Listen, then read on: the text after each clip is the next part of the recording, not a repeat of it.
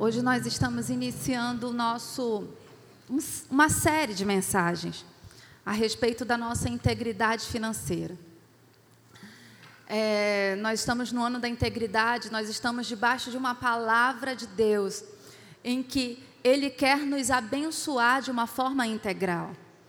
Que o sacrifício da cruz conquistou para nós uma condição de bênção, de vida abundante, de forma integral, em todas as áreas da nossa vida. E durante esse período, nessa série de mensagens, nós vamos estar falando sobre as nossas finanças. Nós vamos ter momentos em que a gente vai entender a diferença clara entre prosperidade e riqueza, rico e ser rico, né? Às vezes é, essas coisas são tão pesadas, às vezes a gente tem medo, tem Sabe, o que, que é que pode, o que não pode, pelo que, que eu posso orar ou não posso orar? Será que eu estou com ganância, com usura? Será que não? Né? Nós queremos trazer aos irmãos uma liberdade, porque a palavra de Deus diz que onde o Espírito do Senhor está, há liberdade. E que nós não estejamos mais presos né, em dúvidas a respeito do tipo de vida que o Senhor tem para nós. Então, nós vamos entender o que é prosperidade, a diferença em ser próspero e ser rico simplesmente. Porque rico não é nada diante da prosperidade. Então, a gente vai entender o porquê do dízimo. Ai, tem muita gente que pergunta: dízimo é, está lá no Malaquias, é do Antigo Testamento, é do Novo, é isso, que é aquilo. A gente vai conversar e ensinar e trazer um ensino na, respaldado pela palavra de Deus aos irmãos para que todos nós tenhamos liberdade para viver a vida abundante do Senhor. Amém? Eu quero começar essa série. Eu tenho falado, usado essa expressão. Deus tem me feito prestar atenção em coisas tão simples e que trazem uma transformação e uma realidade tão profunda nas nossas vidas. Né? A pastora Regiane já fala que o evangelho da cruz é simples, é tudo simples. O que é, o que é, o que é que faz a grande diferença é a nossa fé. O quanto a gente decide crer na simplicidade da palavra de Deus e o quanto a gente está disposto a se moldar por essa palavra. Então, abra sua Bíblia lá em João, terceira epístola de João. Diz assim: ao presbítero amado Gaio, a quem eu amo. Versículo 2 diz assim: Amado, oro para que você tenha boa saúde e que sejas bem-sucedido em tudo o que fizeres, em tudo o que empreenderes, assim como é próspera a tua alma. Muito me alegrei ao receber a visita de alguns irmãos que falaram a respeito da sua fidelidade, de como você continua andando na verdade. Não tenho alegria maior do que ouvir que meus filhos andam na verdade. Diga amém. Aleluia. Quem é pai aqui sabe que não há alegria maior do que saber que nós, nossos filhos andam na verdade né? Tanto diante de Deus como diante de nós, né? Ninguém, nenhum pai quer descobrir as coisas ocultas que seu filho está fazendo. Nenhum pai quer ver um filho andando em caminhos tortuosos, no engano, com uma vida dupla, com uma vida escura. Todos nós temos prazer e, e aqui João fala, não tem coisa melhor né? Do que a gente vê os nossos filhos, sejam naturais, sejam espirituais, andando na verdade. João, nessa passagem, traz um princípio importantíssimo para a nossa prosperidade. Ele fala que existem pessoas que têm uma alma próspera. E a gente sabe que alma fala de emoções, alma fala de pensamentos. Ele fala que existem pessoas como Gaio, que têm suas emoções saradas e que têm uma mente renovada.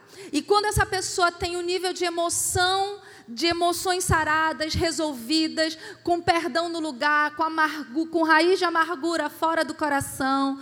Sabe, quando essa pessoa tem uma mente transformada pela palavra de Deus, essa pessoa então ela, é uma, ela possui uma alma próspera. E essa alma próspera determina o nível de saúde e de prosperidade que essa pessoa terá.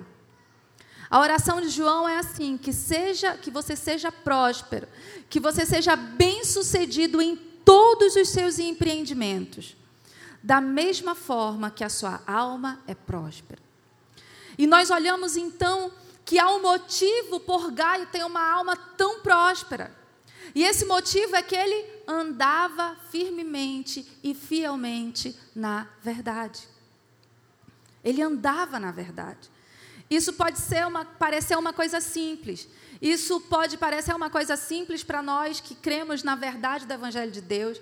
Isso pode parecer uma coisa simples para nós que temos e que temos acesso e cremos que a palavra de Deus é a verdade absoluta sobre todas as coisas que regem a nossa vida. Mas infelizmente nem sempre nós vivemos e permitimos que essas verdades da palavra de Deus conduzam a nossa vida. Nem sempre a gente crê na verdade a respeito de nós mesmos.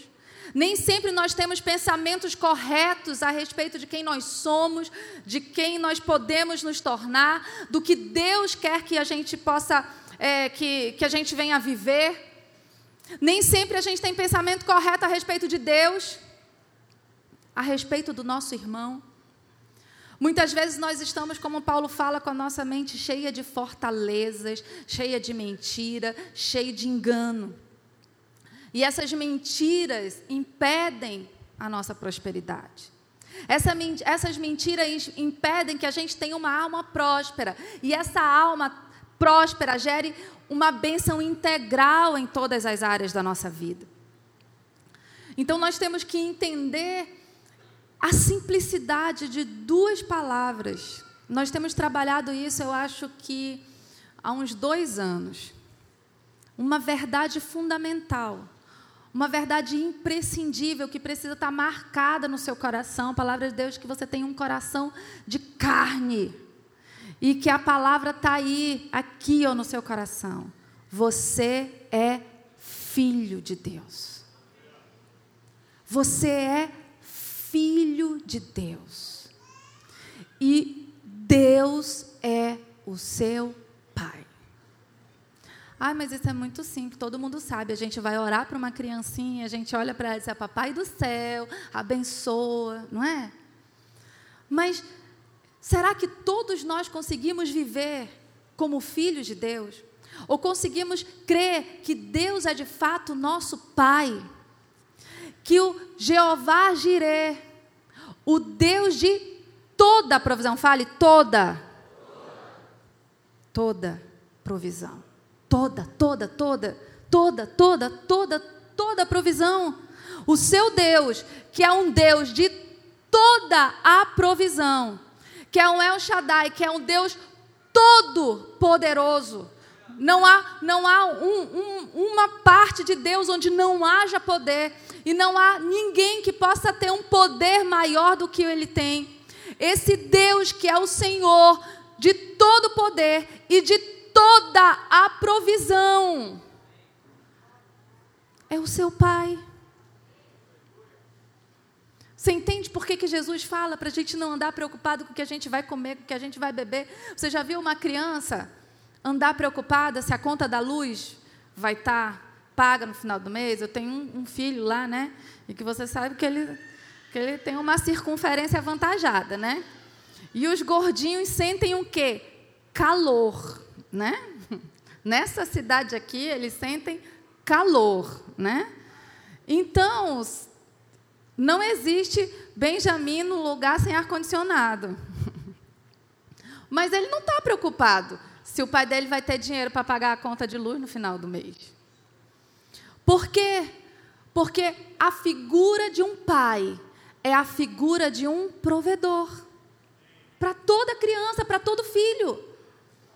Foi Deus que decidiu usar essas referências como um simbolismo para a nossa relação com Ele. Foi Ele que nos deu um pai terreno e foi Ele que se identificou como um pai celestial. E um pai é responsável por alimentar, por dar educação, por dar vestimenta, por dar moradia, por cuidar da saúde. O pai é responsável por prover um filho em todas as suas necessidades. Em todas as suas necessidades. E por que que isso seria diferente com Deus?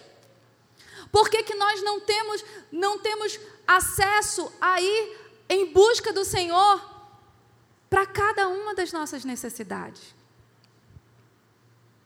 Essa verdade precisa estar tá aqui, ó, batendo e pulsando, e todo dia a gente decidir acordar crendo, eu sou filho de Deus. Todo dia Deus, o meu pai, ele é bom. O meu pai, ele pode tudo. O meu pai, ele é provedor de tudo. O meu pai pode me ajudar com aquela conta lá que eu tenho que pagar. O meu pai pode me ajudar nessa minha dificuldade. Eu estou lembrando agora quando a Hannah estava nos Estados Unidos, ela teve uma dificuldade lá, né? E o pastor Montefusco, que é o pai dela, estava aqui. Só que ela tem um pai que é maior do que ele. E o pai que é maior do que ele assumiu a responsabilidade pela provisão dela lá. Você entende o que você estar tá debaixo de um cuidado de um pai que está em todos os lugares? O tempo todo. Por que, que a gente tem que ser como criança para Deus? Porque uma criança sabe que o pai provê tudo. Tudo. Tudo.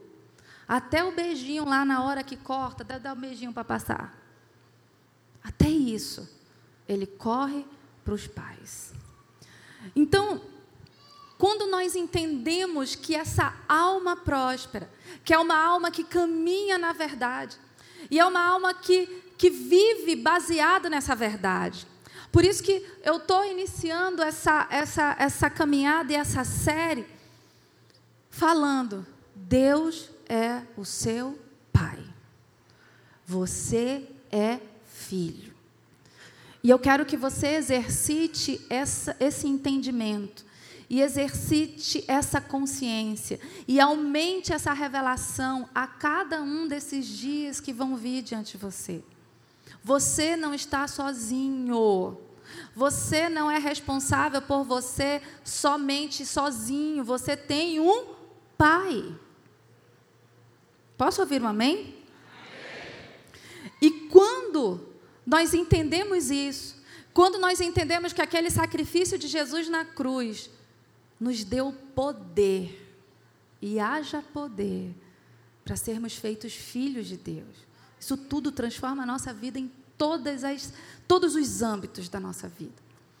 E esse entendimento dessa verdade gera em nós, então, uma liberdade começa a trabalhar a nossa alma, começa a, mudar os nossos sentimentos, começa a renovar a nossa mente, e a nossa alma vai ganhando essa prosperidade que Gaio tinha. E nós vamos começando a permitir que Deus cure as nossas emoções, que Deus nos fale da sua verdade, e o Espírito Santo vai revelando verdades cada vez mais profundas para nós, e coisas que são tão simples que a gente ouve e fala, toma uma verdade de uma forma tão arrebatadora que causa uma explosão na nossa vida e simplesmente a gente não consegue viver sem se sentir filho. Meu Deus, eu quando todo eu sou filho de Deus. E a gente pode estar em qualquer canto do país, da cidade, fazendo qualquer coisa. A consciência da presença de Deus nos envolve. Esse tipo de vida, esse tipo de vida na verdade, na, na verdade da palavra de Deus, ele forma um alicerce para a nossa prosperidade. Onde, onde nós podemos crescer, onde nós não precisamos ter medo. Se Deus quer te fazer rico, meu, meu querido, não tenha medo, porque é o amor ao dinheiro que é a raiz de todos os males. Mas o seu coração de filho, com uma alma próspera, sabe que o seu pai é dono de todas as coisas. Sabe que não é você que é dono, não é você que é bom o suficiente para tudo. É Ele que é muito bom e te capacitou e te deu ousadia, te deu poder, te fez um milagre na sua vida e você está vivendo um nível de prosperidade que você nunca sonhou. E aí você não precisa ter medo, nem. O alicerce está firmado. Você pode crescer. E aqui você pode construir uma mansão aqui em cima. Pode construir prédios, já é construir de cinco andares, de 50 andares. Tem gente que vai construir prédio igual de Dubai. Porque eu creio, eu creio que nós vamos ter pessoas muito bem-sucedidas nesse lugar. Porque eu creio que nós vamos enviar missionários para as nações. Eu creio que nós vamos abrir igrejas em muitas nações. E o reino de Deus vai, vai patrocinar todas essas coisas, amém? E aí o que acontece? Quando nós temos uma base de uma alma próspera, aí a gente tem um alicerce formado, profundo, estabelecido, arraigado em Deus, nas verdades poderosas de Deus, no reino de Deus, na consciência, na compreensão da presença de Deus na nossa vida. O alicerce está pronto e a gente começa a construir. Mas essa prosperidade e essa aceleração dessa construção e o, a, a, intensidade e o, o destino, o final de tudo aquilo que nós vamos construir, ele tem uma chave que destrava todas essas coisas, que se chama generosidade. Então, uma alma próspera é o alicerce da nossa prosperidade mas a intensidade e o tamanho daquilo que nós vamos experimentar em Deus vai depender do nível da nossa generosidade. E tudo isso são princípios. Princípios são leis que regem todas as coisas, né? Tem aqui uma lei aqui da gravidade, se eu deixar essa garrafa cair aqui, ela despenca no chão, porque é uma lei. E princípios que regem a nossa vida também são. Então, abra lá em Lucas, capítulo 6. Conhecida essa palavra. 38 diz assim: Deem, dai, algumas dai, deem, e lhes será dado. Em boa medida, calcada, sacudida, transbordante, será dado a vocês. Pois a mesma medida que usarem, também será usada para medir vocês e para medir a sua prosperidade. Então, a primeira coisa que é, é, muito simples, querido, mas assim, eu sei que é simples, mas eu sei que entrou de uma forma na minha mente, desceu no meu coração e, e ele tem uma, uma verdade aqui dentro absurda. A chave da nossa prosperidade é dar. É dar. E isso é muito precioso, por quê? Porque todo mundo pode ser próspero. Como a chave é dar, isso significa que todas as pessoas podem chegar ao nível de prosperidade nas suas vidas. Porque imagina se a chave fosse receber. Recebei, e aí você será dar-se-vos-á mais e mais. O que, que acontecer? A sua vida dependeria de alguém dependeria de alguém investir em você. E você estaria preso pela atitude de outra pessoa. Aí você podia culpar alguém, não, realmente, olha, eu não consigo prosperar porque ninguém fez nada por mim, ninguém me ajudou, ninguém me deu nada. Mas o princípio que Jesus nos ensina é que eu preciso dar. E quando a palavra diz que eu dou, está nas minhas mãos a minha prosperidade. A chave da minha prosperidade depende só de mim. Não depende do meu patrão, não depende do meu salário, não depende do governo, não depende das, da crise, dos impostos, depende de mim. Porque Deus disse que se eu der, me será dado, em boa medida, recalcada, sacudida e transbordante.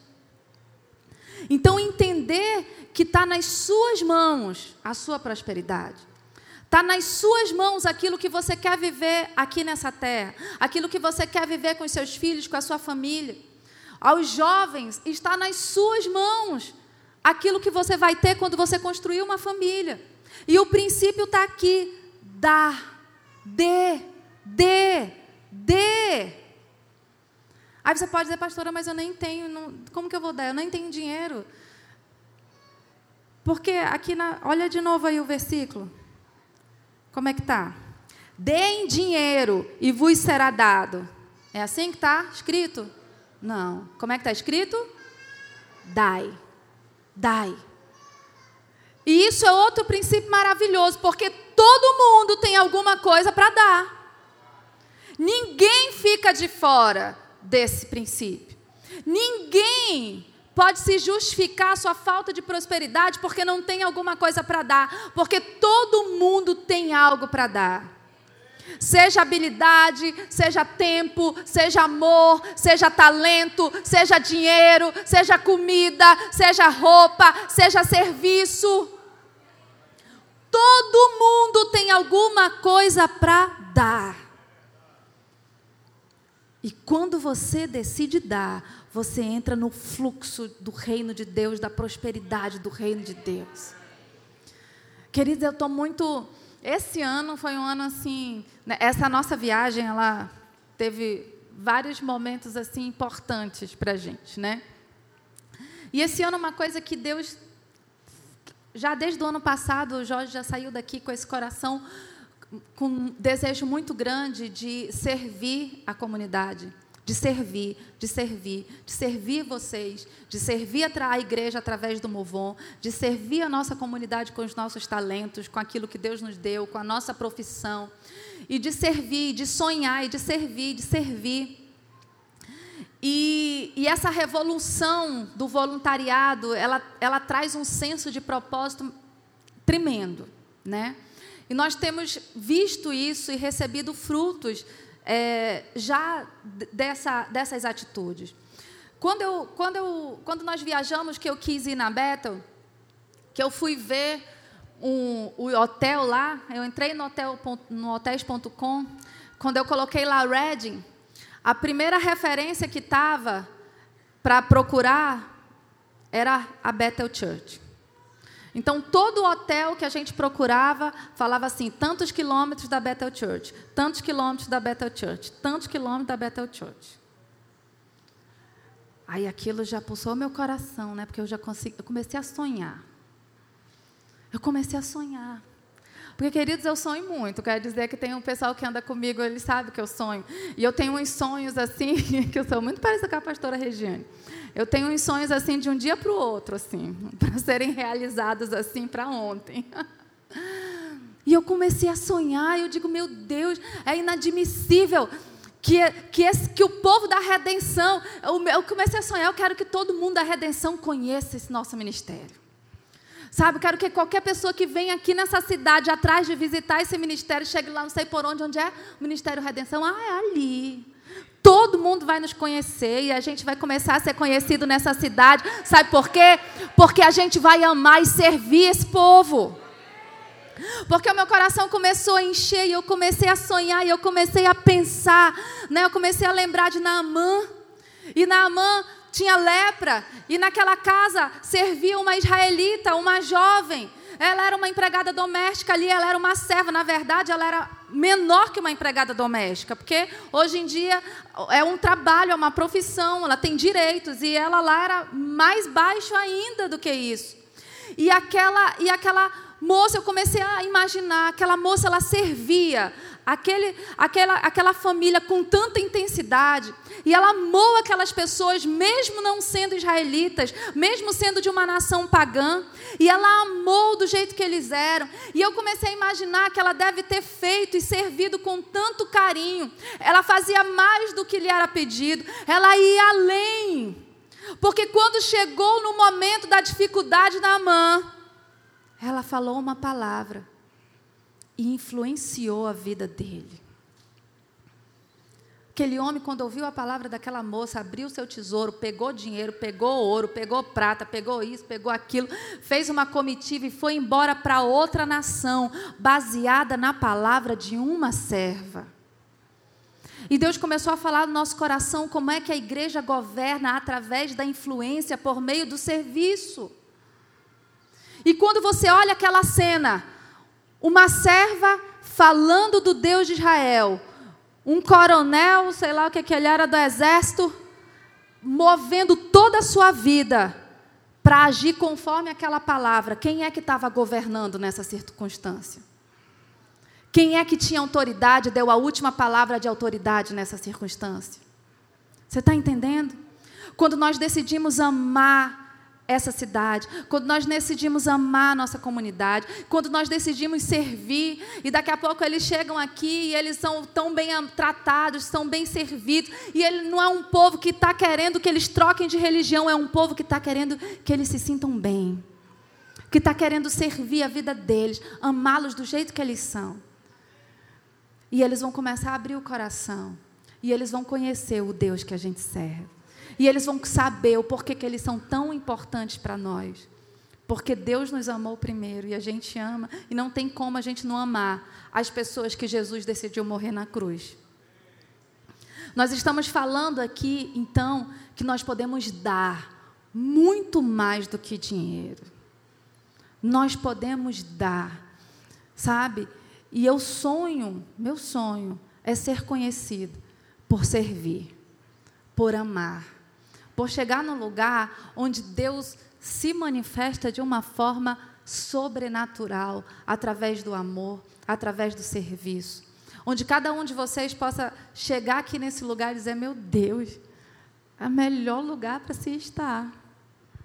Eu sinto isso. Tem alguém que sente aqui? Diga também amém.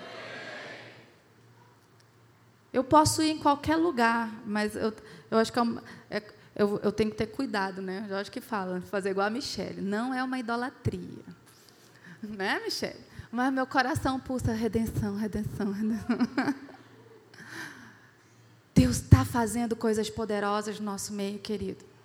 E Ele quer fazer muito mais na sua vida. E é por isso que nós estamos aqui, dizendo para você: dar porque você vai receber em boa medida, recalcada, sacudida e transbordante. É para você viver bem, é para você ir bem na sua saúde, porque nós sabemos que tem, que tem enfermidades que estão ocasionadas por uma alma enferma. É para você ter uma alma próspera, para ir bem na sua saúde, é para você dar, para que você vá bem em todas as coisas que você está fazendo para que você seja muito, muito, muito feliz e bem-aventurado. Por isso, eu estou dizendo, dê. E a segunda parte desse versículo diz assim: Pois em me, a medida que usarem, também será usada para medir vocês. E eu quero dizer para você que você pode dizer assim: Ah, pastora, mas eu dou, eu estou dando. Mas eu pergunto a você: que medida que você está dando? Porque se você usar uma colherzinha de chá, é essa medida que vai ser usada para definir a sua prosperidade. Você entendeu? Que medida que você usa para ofertar? Que, que medida você usa para servir? Você está servindo com uma colherinha de café, que é aquela menorzinha ainda daquela xícarazinha de expresso? Você serve só quando dá, só quando não está afim, quando dá na telha. Hoje eu estou assim, com sentido diferente, vou dar um sorriso para alguém, vou dar um abraço em alguém essa medida que vai voltar sobre a sua vida. A palavra de Deus que a nossa semente pode crescer a 30, 60 e a 100 por um.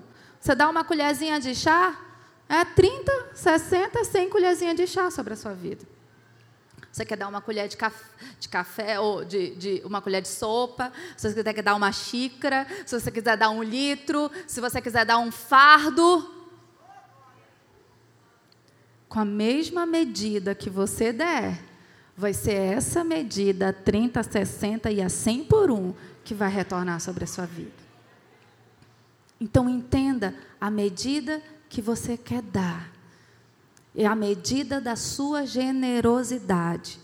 É a medida que você vai receber em troca. Lá no Salmo 126, abre esse Salmo 126.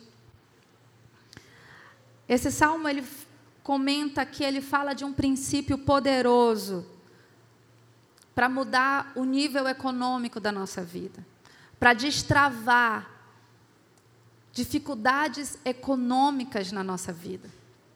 Esse salmo vai falando então quando os filhos de Israel voltaram da Babilônia, e eles voltaram com cânticos e júbilos, e eles voltaram dizendo assim: quando o Senhor restaurou a nossa sorte, nós ficamos como quem sonha, né? E é uma alegria, e os primeiros versículos falam aqui do júbilo e da alegria e das coisas grandiosas que Deus fez na vida deles. Mas nos versículos 5 e 6, nós vemos que antes deles viverem toda essa alegria, eles tiveram que semear com lágrimas. Aquele povo estava voltando para a Terra Santa com tanta alegria, com tanto júbilo. Mas eles passaram 70 anos semeando em lágrimas fidelidade a Deus numa terra idólatra. Semeando santidade, semeando fé, semeando a confiança nas promessas de Deus, nas promessas que Deus tinha com seu povo, em meio a uma atmosfera demoníaca que era a cidade da Babilônia. Eles semearam com choro, com pranto, por isso puderam falar das grandes coisas que Deus fez na vida deles. Eu quero falar para vocês, esse aqui é um princípio poderoso em ofertar, em semear, mesmo em momentos de necessidade. Mesmo em momentos em que parece que o seu salário não dá conta de todas as suas contas para pagar. Mesmo em momentos parece que vai faltar alguma coisa. Isso aqui fala de um princípio poderoso em você semear com choro, com lágrimas. O povo de Israel aqui é uma, uma sociedade aqui agrícola. Então você pensa que você tem umas sementes. E você tem que fazer uma decisão. Ou você come essa semente e mata a sua fome, a dos seus filhos, ou você vai comer menos. E você vai reservar uma parte dessa, dessas sementes para semear. Mas também quando você colher, você vai ter mais do que você tinha agora.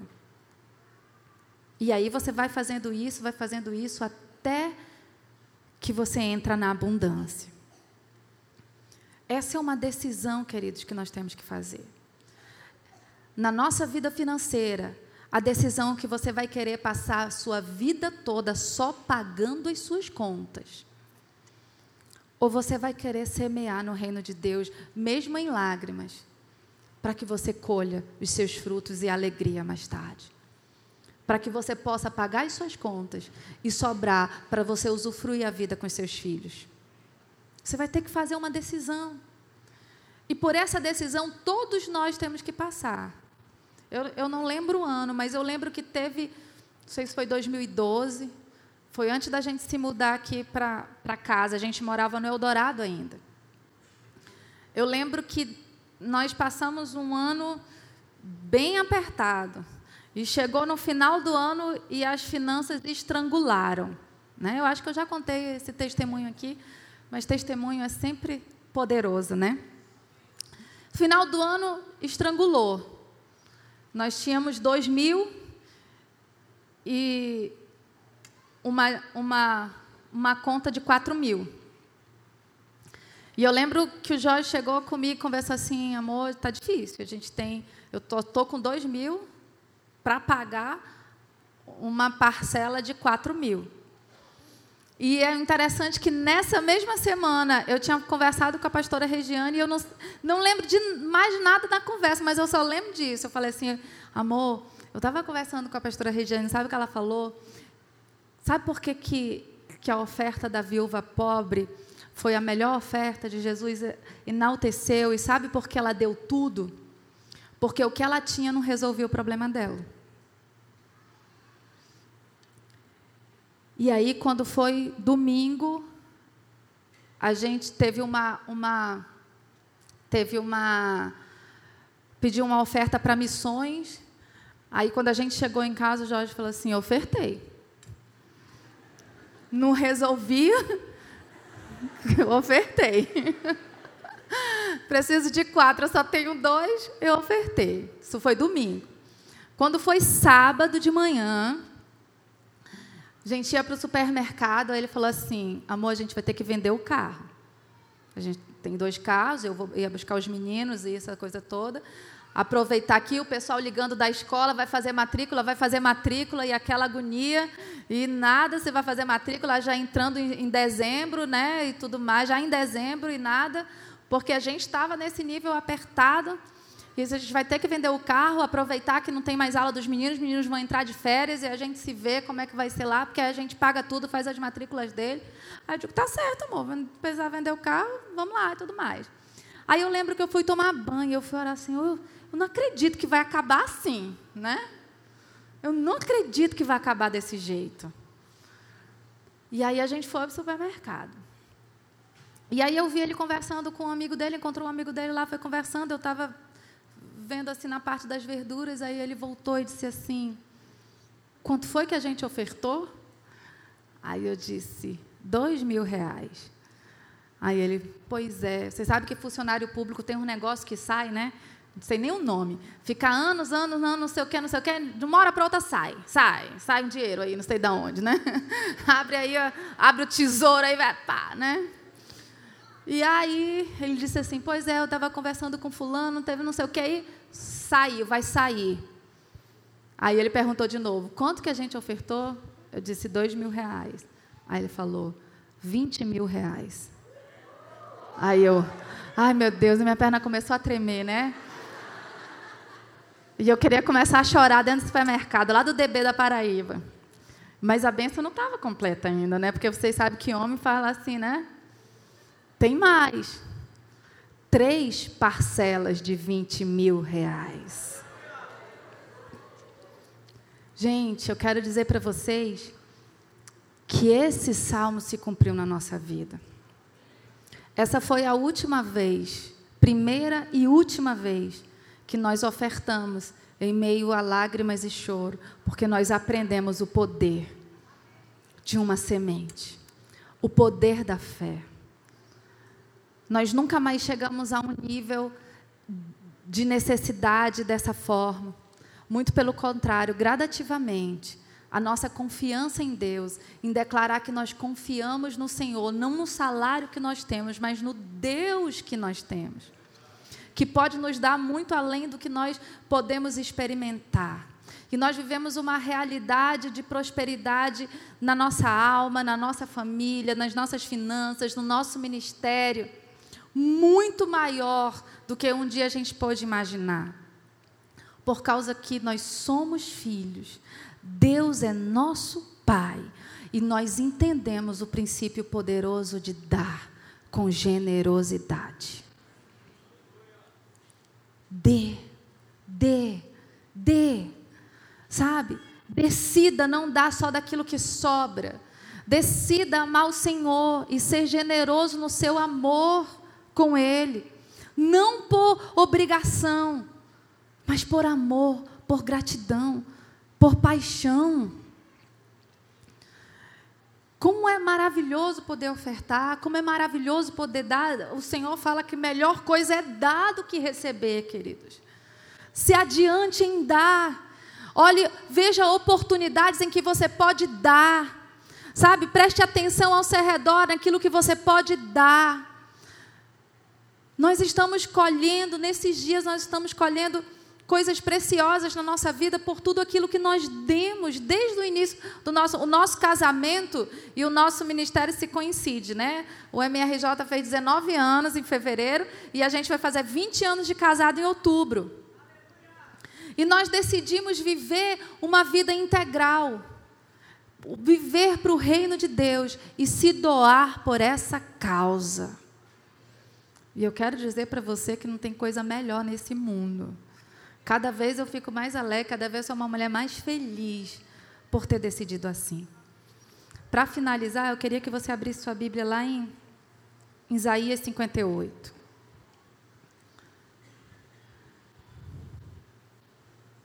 Quero que você se encontre nessa passagem.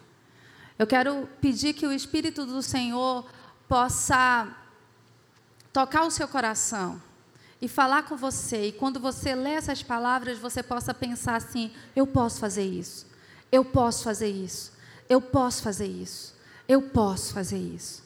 A partir do versículo 6 diz assim: o jejum que eu desejo não é este? Soltar as correntes da injustiça, desatar as cordas do jugo, pôr em liberdade os oprimidos e romper todo o jugo? Não é partilhar sua comida com o faminto, abrigar o, o pobre desamparado, vestir o nu que você encontrou e não recusar ajuda ao próximo? Aí sim, a sua luz irromperá com a alvorada, e prontamente surgirá a sua cura. A sua retidão irá diante de você, e a glória do Senhor estará na sua retaguarda. Aí sim, você clamará ao Senhor e ele responderá. Você gritará por socorro e ele dirá: Aqui estou. Se você eliminar do seu meio o jugo opressor, o dedo acusador e a falsidade do falar, se com renúncia própria você beneficiar os famintos e satisfizer os anseios dos aflitos, então a sua luz despontará nas trevas e a sua noite será como meio-dia. O Senhor te guiará constantemente, satisfará os desejos numa terra ressequida pelo sol e fortalecerá os seus ossos. Você será como um jardim bem regado, como uma fonte cujas águas nunca faltam. Aleluia, aleluia. Isso é prosperidade. Isso é prosperidade, um jardim regado pelo Senhor, uma fonte de água que nunca falta. Você clamar e Senhor dizer: Eu estou aqui. Isso é prosperidade, queridos. E aqui nós vemos aqui o princípio de dar. O princípio de dar para destravar a prosperidade nas nossas vidas. Amém? Amém. Quem entendeu está disposto a dar. Fique de pé.